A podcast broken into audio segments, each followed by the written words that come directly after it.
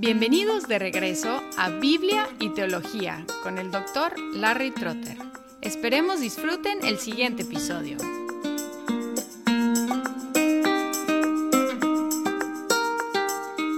Después de un pequeño descanso, aquí estoy de nuevo. Soy Larry Trotter, aquí en el podcast Biblia y Teología. En el último episodio empecé una nueva serie sobre Ageo, una exposición sección por sección de este libro de profecía, explicando que fue entregado después del regreso a Jerusalén, después del exilio a Babilonia tenían el mandato de reconstruir el templo, pero habían reconstruido primero sus propias casas y habían dejado el templo abandonado, en efecto desplazando a Dios del centro de sus vidas. Y ahora seguimos en el primer capítulo, los versículos 5 al 11, con las consecuencias de sus acciones o falta de acciones y la solución. Dice así, ahora pues, así dice el Señor de los ejércitos, consideren bien sus caminos, siembran mucho, pero recogen poco, comen, pero no hay suficiente para que se sacien,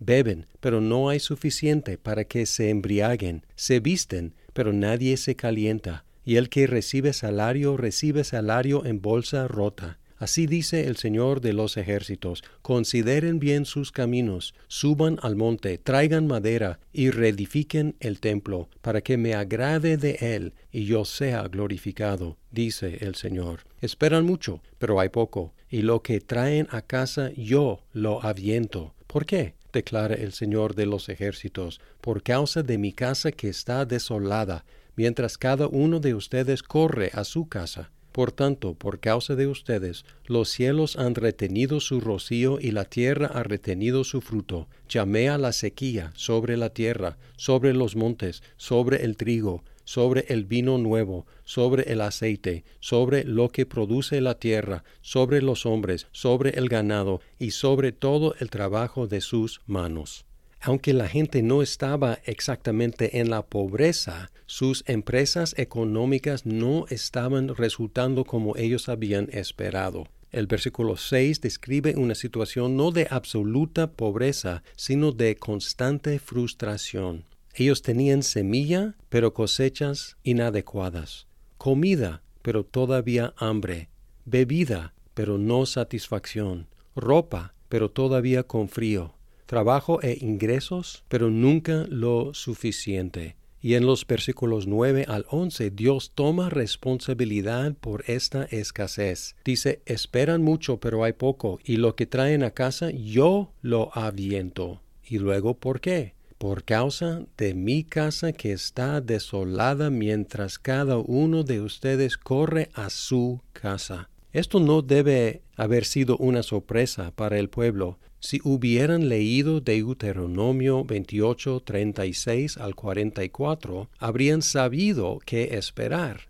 Él había prometido hacer exactamente lo que hacía aquí, si ellos no le prestaban atención a él. La lección para ellos fue muy clara y es la misma lección para nosotros. Si mantienes a Dios distante de tu vida y tú construyes tu vida sin tener a Dios al centro de tu vida, vas a encontrar que quizás tengas lo suficiente, pero nunca vas a tener el contentamiento y la satisfacción que buscas. Quizás tendrás lo suficiente, pero nunca será suficiente tu trabajo, tu casa, tu carro, tu esposa, tus hijos, tus papás, tus ingresos, tus ahorros, tu educación, lo que sea, nunca te va a dar satisfacción sin Dios al centro de tu vida. ¿Y cuál fue la solución? Dos veces Dios les dijo consideren bien sus caminos.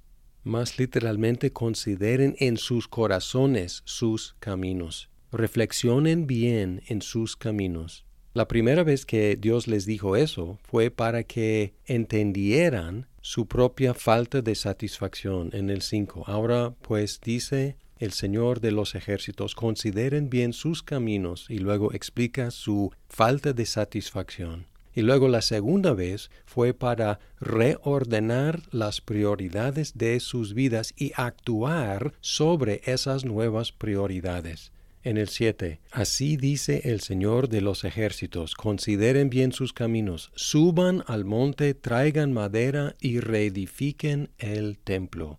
aunque la tarea de reedificar el templo era enorme, Dios empezó con el primer paso. Ve y busca el elemento que hace falta y empieza con eso.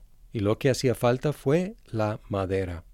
A lo mejor todavía había piedras ahí, pero la madera fue el elemento que hacía falta. Y así es con cualquier tarea grande, es empezar con el primer paso. El resultado sería que Dios sería glorificado. Reedifiquen el templo para que me agrade de él y yo sea glorificado. El mensaje también implica que luego el pueblo sería satisfecho. Es un énfasis que John Piper siempre ha hecho en todos sus escritos y en su predicación. Cuando Dios es glorificado, su pueblo está satisfecho. Cuando glorificamos a Dios, nosotros experimentamos el gozo. Cristo dijo algo semejante a algunos que estaban preocupados por los bienes de esta vida. Él dijo, busca primero el reino de Dios y su justicia, y todas estas cosas les serán añadidas. Mateo 6, 33. Ahora pensando en nuestro contexto, en el Nuevo Testamento Dios estableció su templo como su lugar de morada. Primero, Él se hizo hombre, Él hizo su tabernáculo entre nosotros. La palabra se hizo carne. Juan 1, 14. Y en segundo lugar, Dios está edificando un pueblo que es su templo, que es la iglesia. Hay un aspecto individual de la morada de Dios, porque dice Pablo en 1 de Corintios 6, 19, ¿o no saben que su cuerpo es templo del Espíritu Santo que está en ustedes, el cual tienen de Dios y que ustedes no se pertenecen a sí mismos? Pero además hay un aspecto congregacional, un aspecto corporativo. No solo los cristianos individuales, sino también la iglesia es el templo de Dios. 1 de Corintios 3, 16.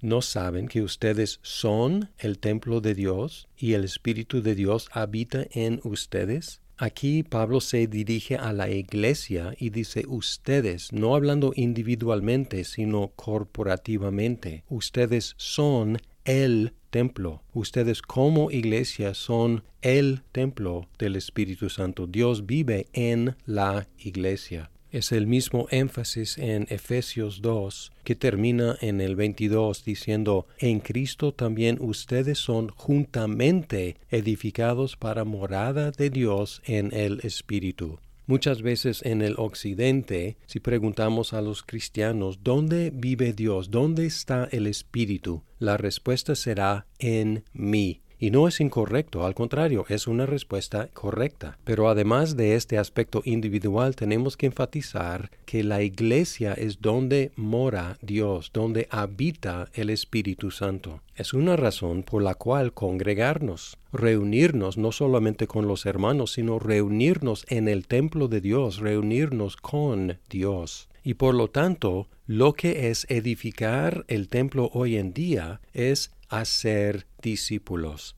es evangelizar y hacer discípulos de las naciones. Pero trágicamente muchos cristianos o dicen o por lo menos actúan como si no hubiera llegado el tiempo, exactamente como los judíos en los días de Ageo. Estaban diciendo, sí es cierto, debemos edificar el templo, pero después no es momento, tenemos que construir nuestras propias casas primero. Asimismo, muchos cristianos actúan como si no hubiera llegado el momento de edificar el templo, de enviar misioneros a los confines de la tierra, de hacer discípulos por todos lados. Si tenemos suficientes cosas, pero no encontramos gozo y satisfacción, debemos también examinar nuestros corazones para ver cuáles son nuestras prioridades y reorientar nuestras prioridades alrededor de la prioridad de Dios, que es glorificarse a sí mismo por medio de la salvación de las naciones, o sea, la construcción de su templo en todo el mundo.